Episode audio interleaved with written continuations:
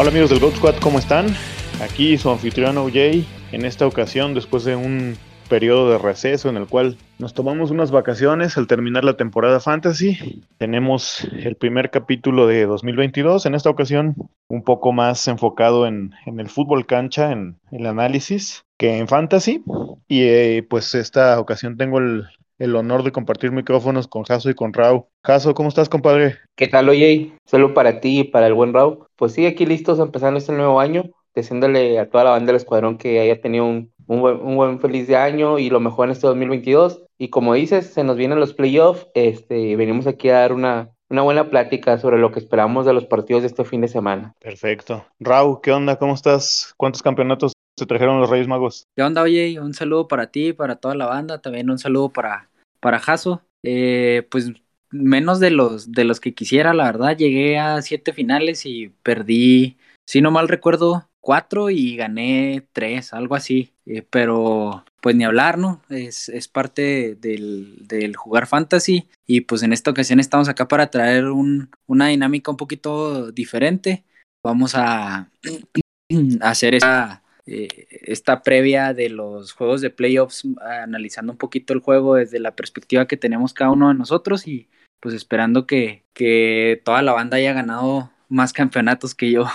Este, pues quién sabe, Raúl. Luego el porcentaje de victoria en finales está pírrico. Yo no voy a decir cuántas porque me da pena que sepan que nomás gané una. Este, bueno, pues sin más ni más, como ya nos decía Raúl, en esta ocasión vamos a tomar los seis juegos de los Wildcard, a platicar un poco de ellos, cuál pensamos que va a ser el resultado y pues por ahí algunos consejillos para los que estén en los famosos challenges del, del, playoff, ¿no? Y empezamos con el juego entre Raiders y Bengals, que será en Cincinnati. Eh, ¿Trae alguno de ustedes la línea por ahí, Jaso? ¿Tú la tienes?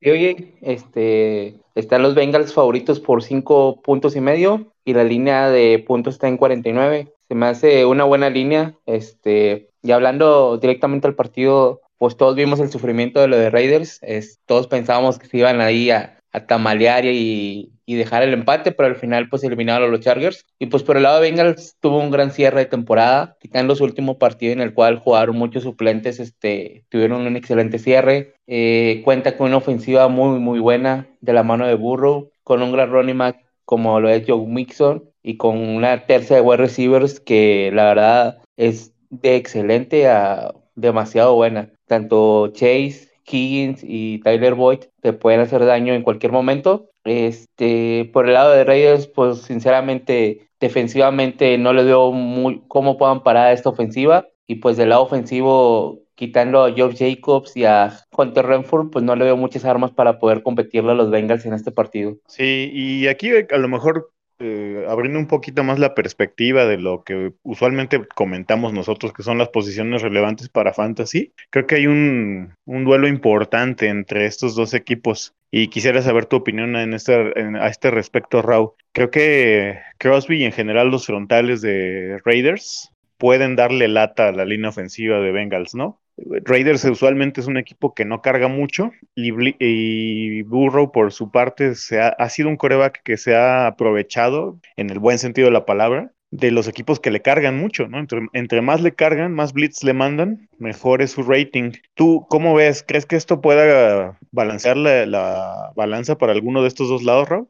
Sí, pues hemos visto en esta última semana algunos datos que han estado sacando pues páginas especializadas en stats como Pro Football Focus de los números que puso eh, Joe Burrow estando bajo presión. Eh, estamos viendo que, que, es un coreback que tiene un excelente desempeño enfrentando esas situaciones. Eh, Max Crosby viene una temporada que la verdad yo, yo pienso que está, está un poquito infravalorado lo que está haciendo. Es uno de los jugadores que, que más presiones logró poner a, a los corebacks rivales y la verdad es que es uno de los jugadores que, que siento que puede marcar una diferencia a lo mejor y no para, para ganar el partido o inclinar el partido del lado de los, de los Raiders, pero eh, yo creo que sí podemos en algún escenario llegar a ver un partido un poquito más parejo de lo que, de lo que pinta en el papel.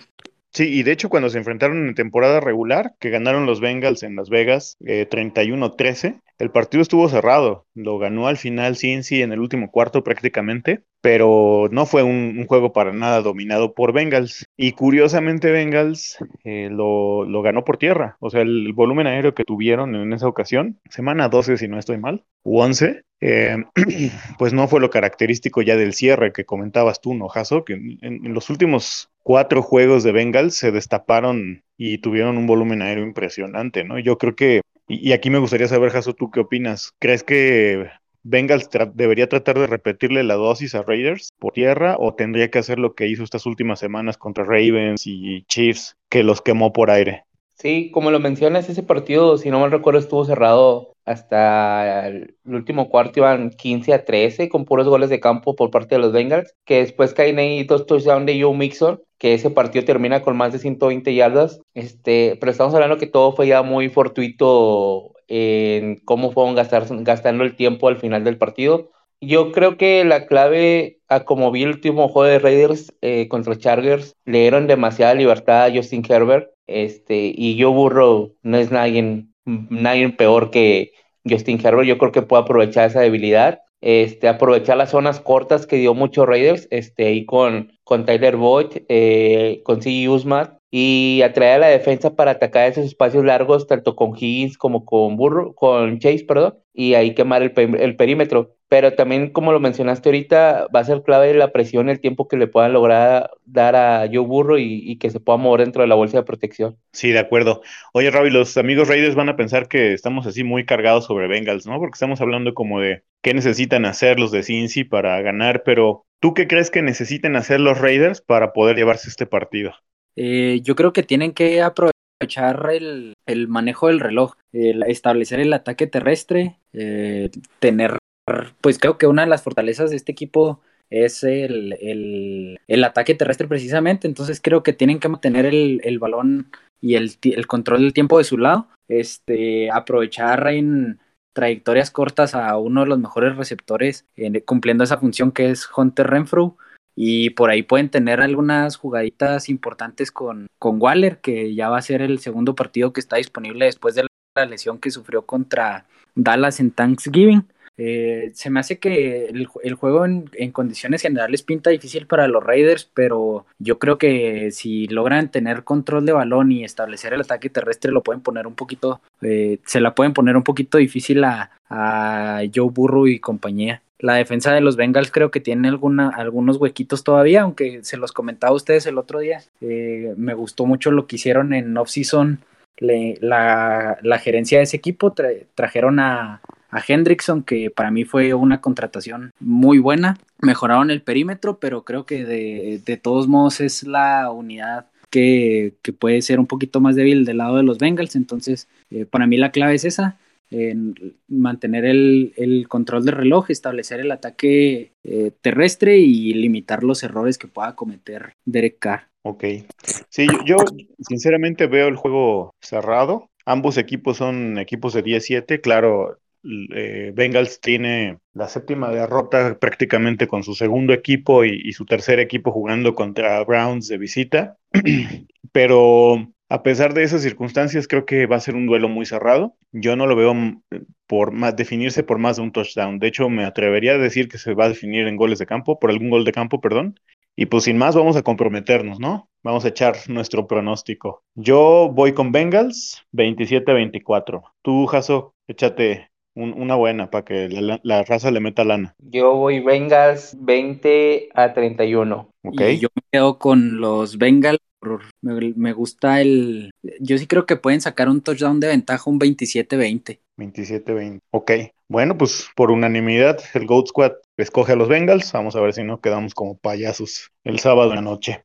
Vámonos con el siguiente juego, que son aquí los Pats de nuestro compadre Jaso visitando a los Bills en Búfalo. O dijera por ahí un periódico de un meme que pasaron, ¿no? Los Patriotas contra los Recibos. Este, ¿cuál es la línea, Raúl? ¿La tienes por ahí a la mano? Sí, están favoritos los Bills por cuatro puntos y la línea de puntos está en 44. 44, bajita. Y creo que se espera mal clima para este partido. Además, por la hora, que va a ser prácticamente 8 y 20 de la noche, tiempo del este allá en Búfalo, yo no espero que, que haya un clima para nada cálido, ni siquiera templadito, ¿no? Va a ser realmente muy frío. No he visto el último reporte, pero esperaban eh, alguna especie de tormenta de nieve y eso creo que le facilita el juego a los Pats, en, en mi opinión. Pero cuéntenme ustedes, de este par de rivales divisionales. Rau, ¿tú qué fortalezas ves del lado de, Bills que puede explotar a pesar del clima frío para ganarle a Pats? Yo creo que es muy importante en, este partido eh, el ataque terrestre que pueda establecer los Bills. Las últimas semanas Devin Singletary se vio bien en, eh, jugando con, con los Bills y aprovechando el volumen terrestre que le dieron, sobre todo las últimas dos semanas. Creo que si el, como ya comentaste, el clima es una situación que, va a estar ahí metiendo un poquito de problema para los dos equipos, entonces veo como una posibilidad que los Bills tengan que recargar un poquito su volumen en, en Devin Singletary yo creo que es muy importante que pueda eh, establecer el ataque terrestre y la verdad es que la defensa de los Pats, si yo le puedo encontrar una debilidad, pues es para detener la, la carrera para mí eso es importante. Algo que no me ha gustado, que he visto de los Bills últimamente, es que Josh Allen está cometiendo algunos errores que la verdad eh, pueden costar en, en, este tipo de, o en esta instancia ya pueden ser un poquito más costosos que lo que han estado haciendo, porque si bien han sacado los resultados, eh, ha cometido algunos errores hasta cierto punto y desde mi punto de vista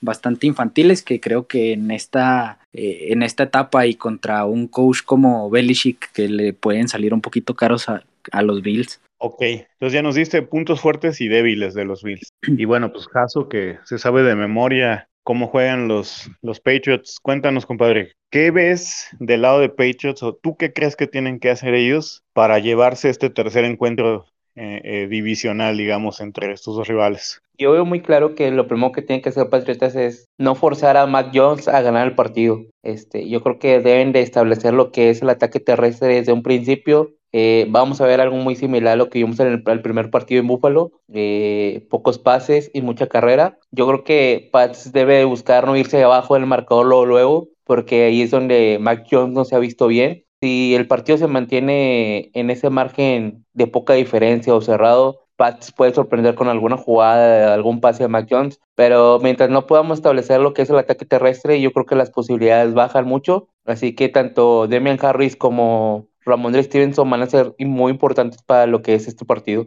Ok, curiosamente, eh, Bill Belichick tiene un récord de 6-3 en postemporada cuando es el underdog. Vamos a ver si se pone el 7-3 o 6-4, ¿no? Y fíjate, regresando un poquito a lo que decías tú, Raúl, en los dos juegos entre Bills y Patriots, tanto en New England como en Buffalo, yo vi que quien quien peor jugó del lado de Bills fueron los wide receivers, incluido Stephon Dix. O sea, que le soltaron muchas bolas. De hecho, creo que recuerdo un drop así medio feo en, zona de anotación de Knox, si no estoy mal, ¿no?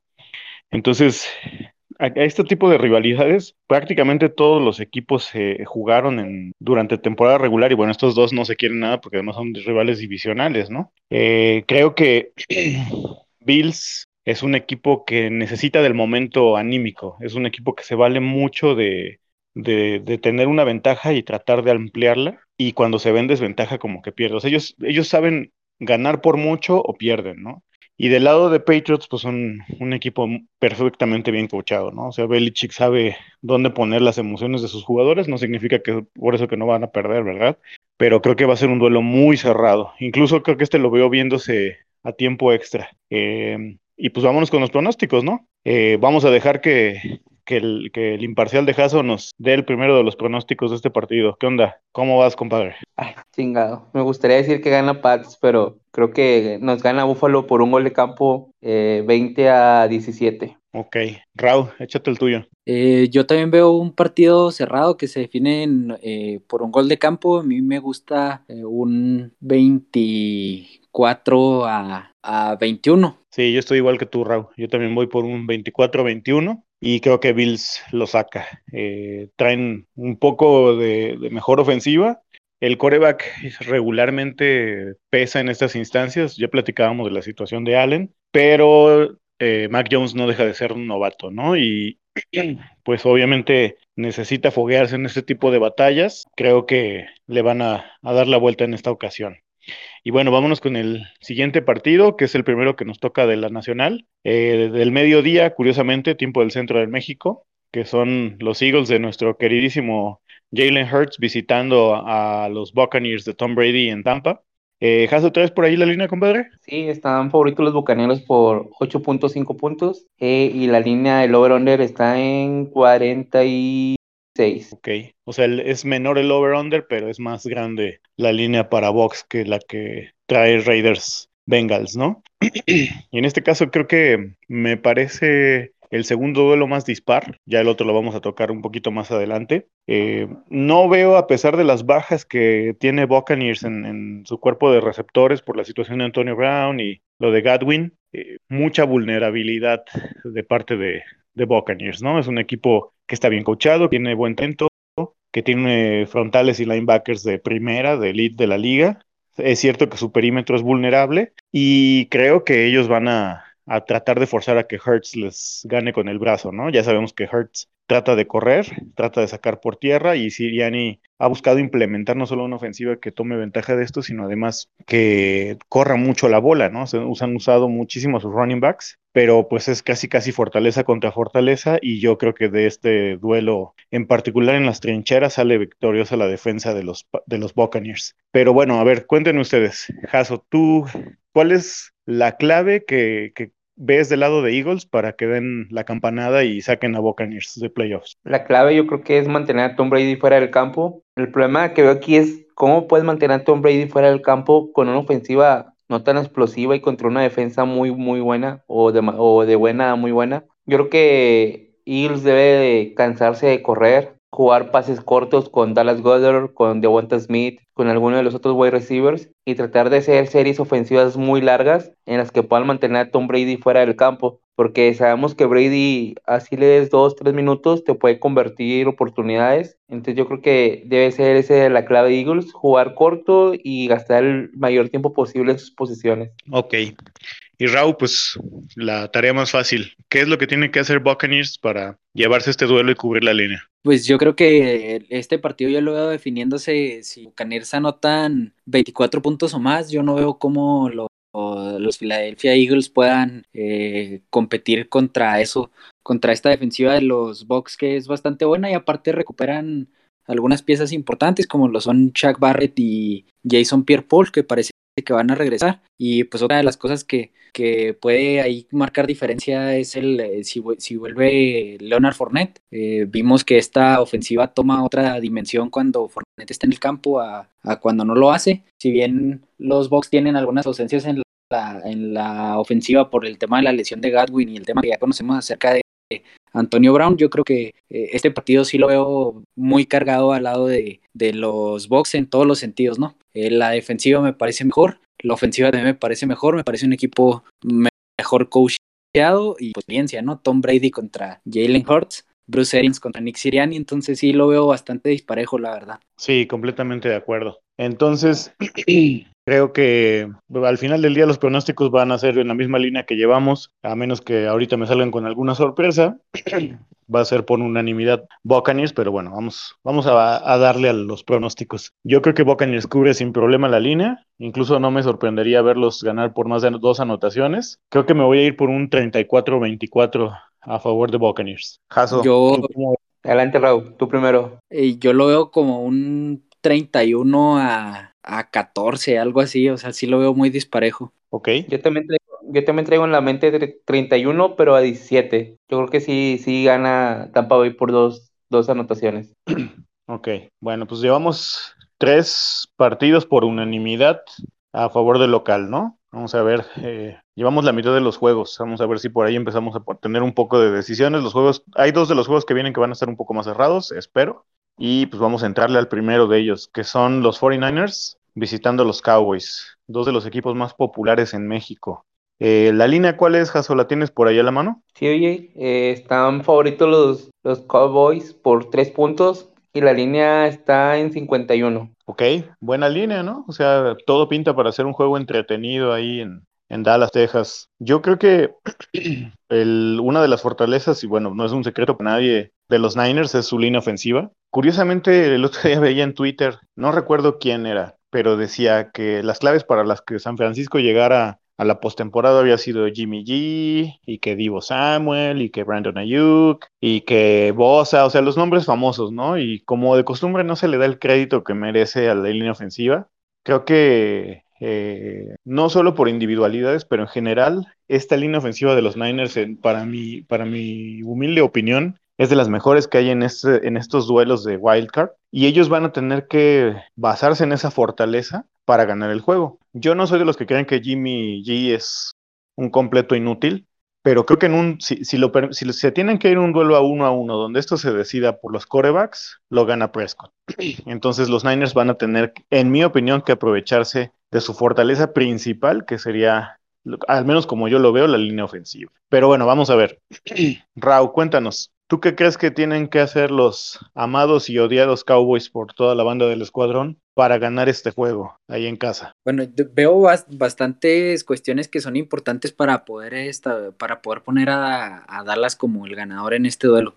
Una de las cosas, se los comentaba también el otro día en una plática que teníamos ahí por WhatsApp, que para mí una de, de las claves es el ataque terrestre de los Cowboys. Si, si el ataque terrestre no funciona, esta ofensiva para mí toma una dimensión totalmente distinta y por momentos se vuelve hasta predecible. Entonces yo creo que tienen que jugar con eh, a establecer el ataque terrestre con Ezequiel Elliott y si está disponible Tony Pollard, creo que también sería una pieza bastante importante buscar las zonas cortas, eh, controlar el balón y mantener a, San Francisco ocupado en, eh, de ese lado del balón creo que si, si el partido se torna a que San Francisco anule el ataque terrestre y Dallas tenga que buscar el, atacar eh, por aire, creo que se les puede complicar un poquito. Aunque si bien el perímetro de San Francisco no es lo mejor, pero creo que, que eh, la clave para Dallas tiene que ser establecer el ataque terrestre y que su defensa siga haciendo lo que ha hecho hasta el momento en la temporada, que es ser oportunista. Aparte, esa creo que es una de las, de las fortalezas de, Dallas, el, forzar cambios de posesión y todo este tipo de cuestiones. Entonces, yo creo que es básicamente lo que ha estado haciendo Cowboys durante toda la temporada. Eso lo tiene que, reforzar. Nada más si tengo, me da un poquito de pendiente eso, que no puedan establecer el ataque terrestre y para mí ahí se, se vuelve un equipo de, no, no malo porque sabemos que tiene mucho talento en cuanto a receptores y el coreback, pero sí, sí pueden batallar un poquito si, si no logran establecer el ataque terrestre desde, desde temprano en el juego. Ok, y ahora cuéntanos, Jaso, además de este rollo que me aventé de la línea ofensiva, ¿qué otra cosa ves que tengan que hacer los Niners para llevar? Aprovechar todas sus armas, todas sus armas ofensivas, este, empezando desde Laia Mitchell, Divo Samuel, Brando Ayuk y George Kill. Yo creo que deben de aprovecharlas y hacer esa diversificación que le gusta mucho a Shanahan, mover a todos por, por todo el campo, no dejarlos en posiciones fijas para que la defensa de Dallas no tenga, no tenga quien marcar eh, exactamente. Saber usar esas jugadas de play action que Jimmy es demasiado bueno para, para eso. Eh, para el play action, pues obviamente hay que establecer la carrera. Yo creo que Laia Mitchell ha sorprendido mucho esta temporada. Eh, a pesar de los juegos que se perdió, tuvo una buena temporada en cuanto a yardas por tierra. La defensa de Dallas contra la carrera tal vez no es tan fuerte, pero se le puede correr. Y yo creo que lo que te da Divo Samuel con esa diversificación de tanto por tierra, por aire, profundidad, mejor dicho, este, ayuda demasiado y your skill yo creo que puede ser el arma diferente y que puede, que puede darle ese plus a, a los 49 para, para buscar la victoria. Okay. Yo, yo, veo algo muy importante del lado de Niners. Ellos tienen que prácticamente anotar en cada posesión porque Raúl mencionaba algo que es cierto, ¿no?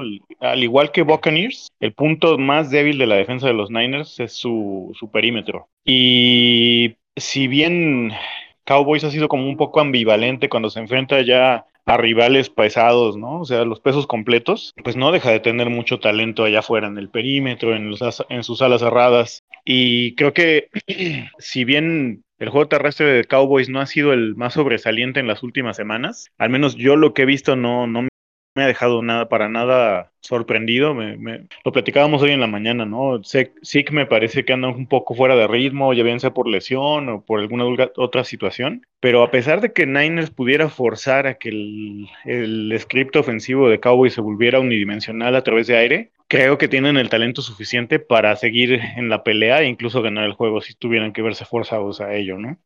Eh, pero bueno, vamos a entrar aquí a la zona peleaguda, meternos en camisa de once varas porque tenemos muchísimos seguidores de los Cowboys y también muchísimos de los Niners y ya ven que son muy apasionados. Este, luego se ponen ahí un poco calientes las conversaciones con ellos. Eh, vámonos con los picks. Rau, aviéntate, tú primero. ¿A quién escoges y por cuánto? Yo creo que este partido sí lo logran sacar los Cowboys y aquí creo que va a ser es, es, un muy buen partido, para mí el mejor de esta ronda divisional y creo que es el primero en el que podemos no estar de acuerdo, pero yo creo que lo sacan los Cowboys 27-24. Ok, Jaso, ¿tú qué onda? ¿Cómo lo ves? Ah, yo veo ganando a los Niners eh, 31 a 28. Ok, o sea, ya, ya vas a prender el cerro, ¿no? Sí, pues alguien, alguien tiene que crear polémica aquí, entonces yo me echo esa, esa paleta. En exclusiva, Jaso dice que Jimmy G es mejor coreback que Dak Prescott. Bueno, y yo, híjole, sinceramente la estuve pensando en la tarde y todavía no llego a una conclusión, pero cuando está muy cerrado yo siempre tiro por el local y pues me voy a ir por Cowboys. Lo que sí creo es que ambos equipos van a pasar de 30 puntos, los veo 34-31 a favor de Cowboys en tiempo extra y pues sí pinta para hacer un platillo extraordinario, ¿no? Vámonos con el siguiente juego, que es nuestro queridísimo y gordito Big Ben con sus Steelers visitando a los Chiefs en Kansas, que es el Sunday Night Football. Primetime, bueno, pues ya todos los equipos son de playoffs, es primetime, pero este es como doble primetime, digamos, ¿no? Eh, Jaso, ¿tú traes por ahí la línea? Sí, Está favorito Kansas por 13 puntos y el over-under está en 46 y medio. Sí, sí, como lo esperábamos, ¿no? Cuando, antes de que empezáramos a platicar del juego de Eagles contra Buccaneers, pues eh, el otro juego se veía dispar, este se ve todavía más, ¿no? De hecho, yo admiro y respeto mucho a Tomlin, me parece que es un coach de los mejores que hay en la liga pero eh, ahora sí les va a empezar a pesar el bajo nivel de la línea ofensiva y pues ya la baja de juego tan marcada que tiene Big Ben por todos los años que ya trae a cuestas, ¿no? O sea, no, no son de gratis, no significa que ya está regalado el juego para Chiefs, lo tienen que jugar y lo tienen que ganar. Pero bueno, me voy a esperar al pronóstico para decir quién, pero creo que ya es bastante obvio quién creo que va a ganar.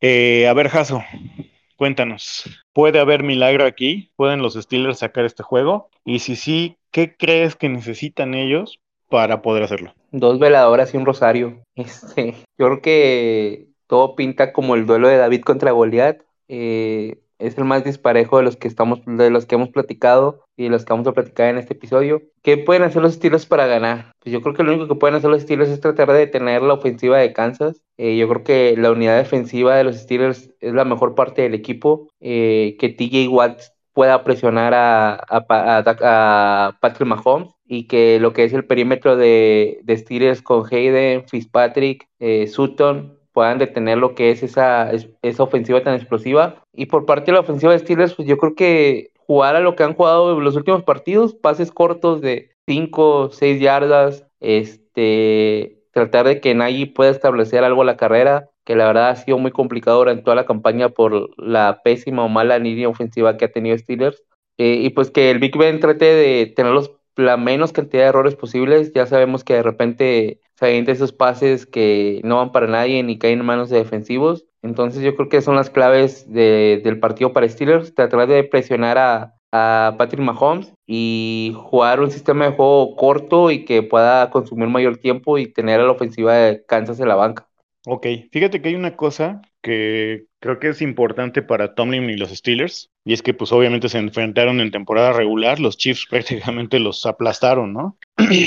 Y para mí eso ofrece cierta ventaja para Steelers porque al menos saben cómo van a jugar los Chiefs. Yo no veo a los Chiefs cambiando su esquema de juego. O sea, ofensivamente van a tratar de ir todo el tiempo por todas las canicas. Y este coordinador defensivo de los Chiefs españolo se caracteriza y ha cerrado así el año metiéndole muchísima presión a los corebacks a través de Blitz, ¿no? No tengo a la mano el porcentaje de Blitz que maneja Chiefs al cierre de la temporada, pero no dudo que sea de los más altos de la liga. Y creo que en eso tienen que prepararse los Steelers. Hay una pieza que para mí es importante. Hemos visto cómo les hizo daño Chase eh, a los Chiefs, ¿no? Incluso eh, también contra Denver, pues el juego aéreo, a pesar de que estaba ahí Drew Lock, pues fue importante.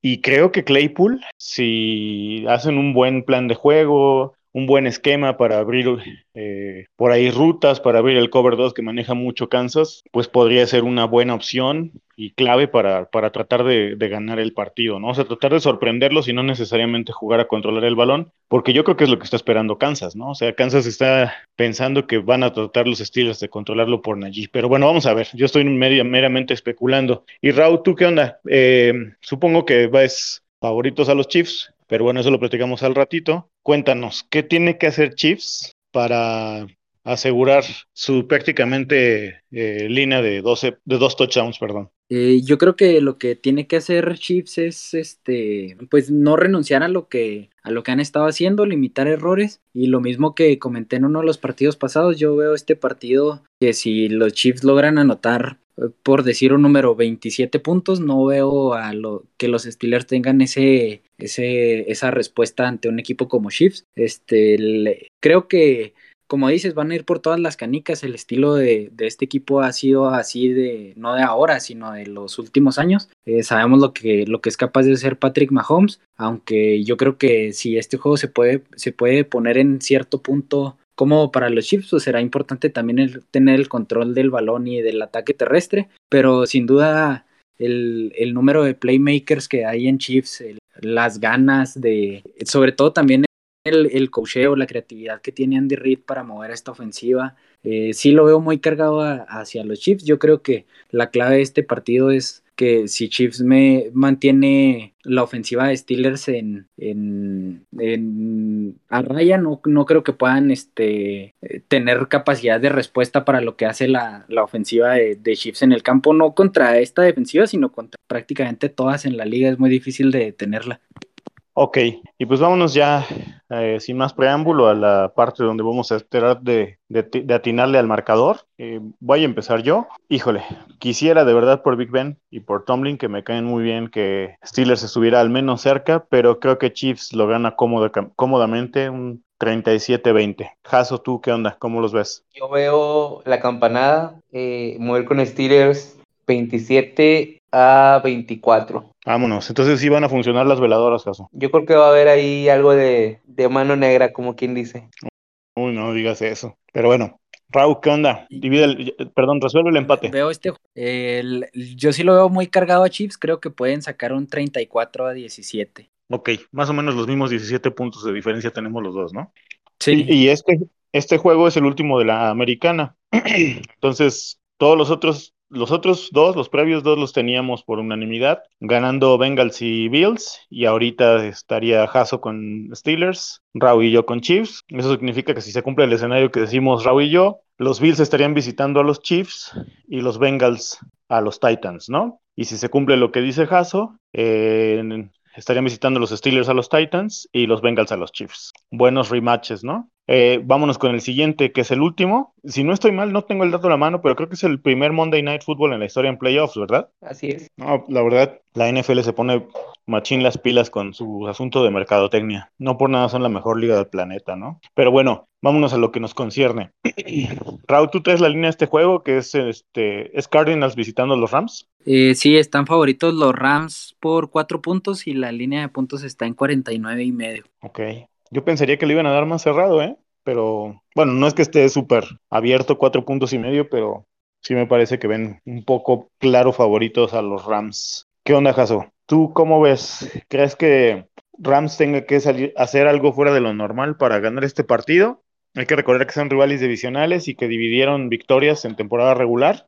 ¿Qué, ¿Cuáles son las claves que tú ves para que Rams gane este juego? Eh, establecer el ataque terrestre, este, tanto con Sonny Michel como con Cam Nakers. Eh, Cam, Nakers, regresó lo que fue el domingo pasado y con algo de juego. Eh, que Matthew Stafford aproveche sus armas ofensivas, tanto Cooper Cup, que fue uno de los mejores jugadores durante la temporada, Odell Beckham, que tuvo un cierre digno. A mucha gente decía que Odell Beckham ya no tenía nada en el tanque y demostró que todavía puede ser un buen jugador. Eh, y yo creo que parar a Kyler Murray. Yo creo que Kyler Murray no es nadie, no es nada fuera de lo normal, que sabemos que es el mejor, la mejor arma ofensiva que tienen los Cardinals. Si tú contienes a Kyler Murray, eh, el potencial de la ofensiva disminuye yo creo que a la mitad. Diablo demostró el domingo pasado en la última jornada, lo contuvo a menos de 200 yardas, si no mal recuerdo, lo forzó a cometer errores, no lo dejó correr. Entonces yo creo que mientras Rams, con su buena defensa, que para mí es una de las mejores defensas en cuanto a nombres, tal vez no en, no en estadísticas, pero en nombres es una de las mejores, puede meterle presión a Keller Murray y presionarlo a que pueda forzarlo a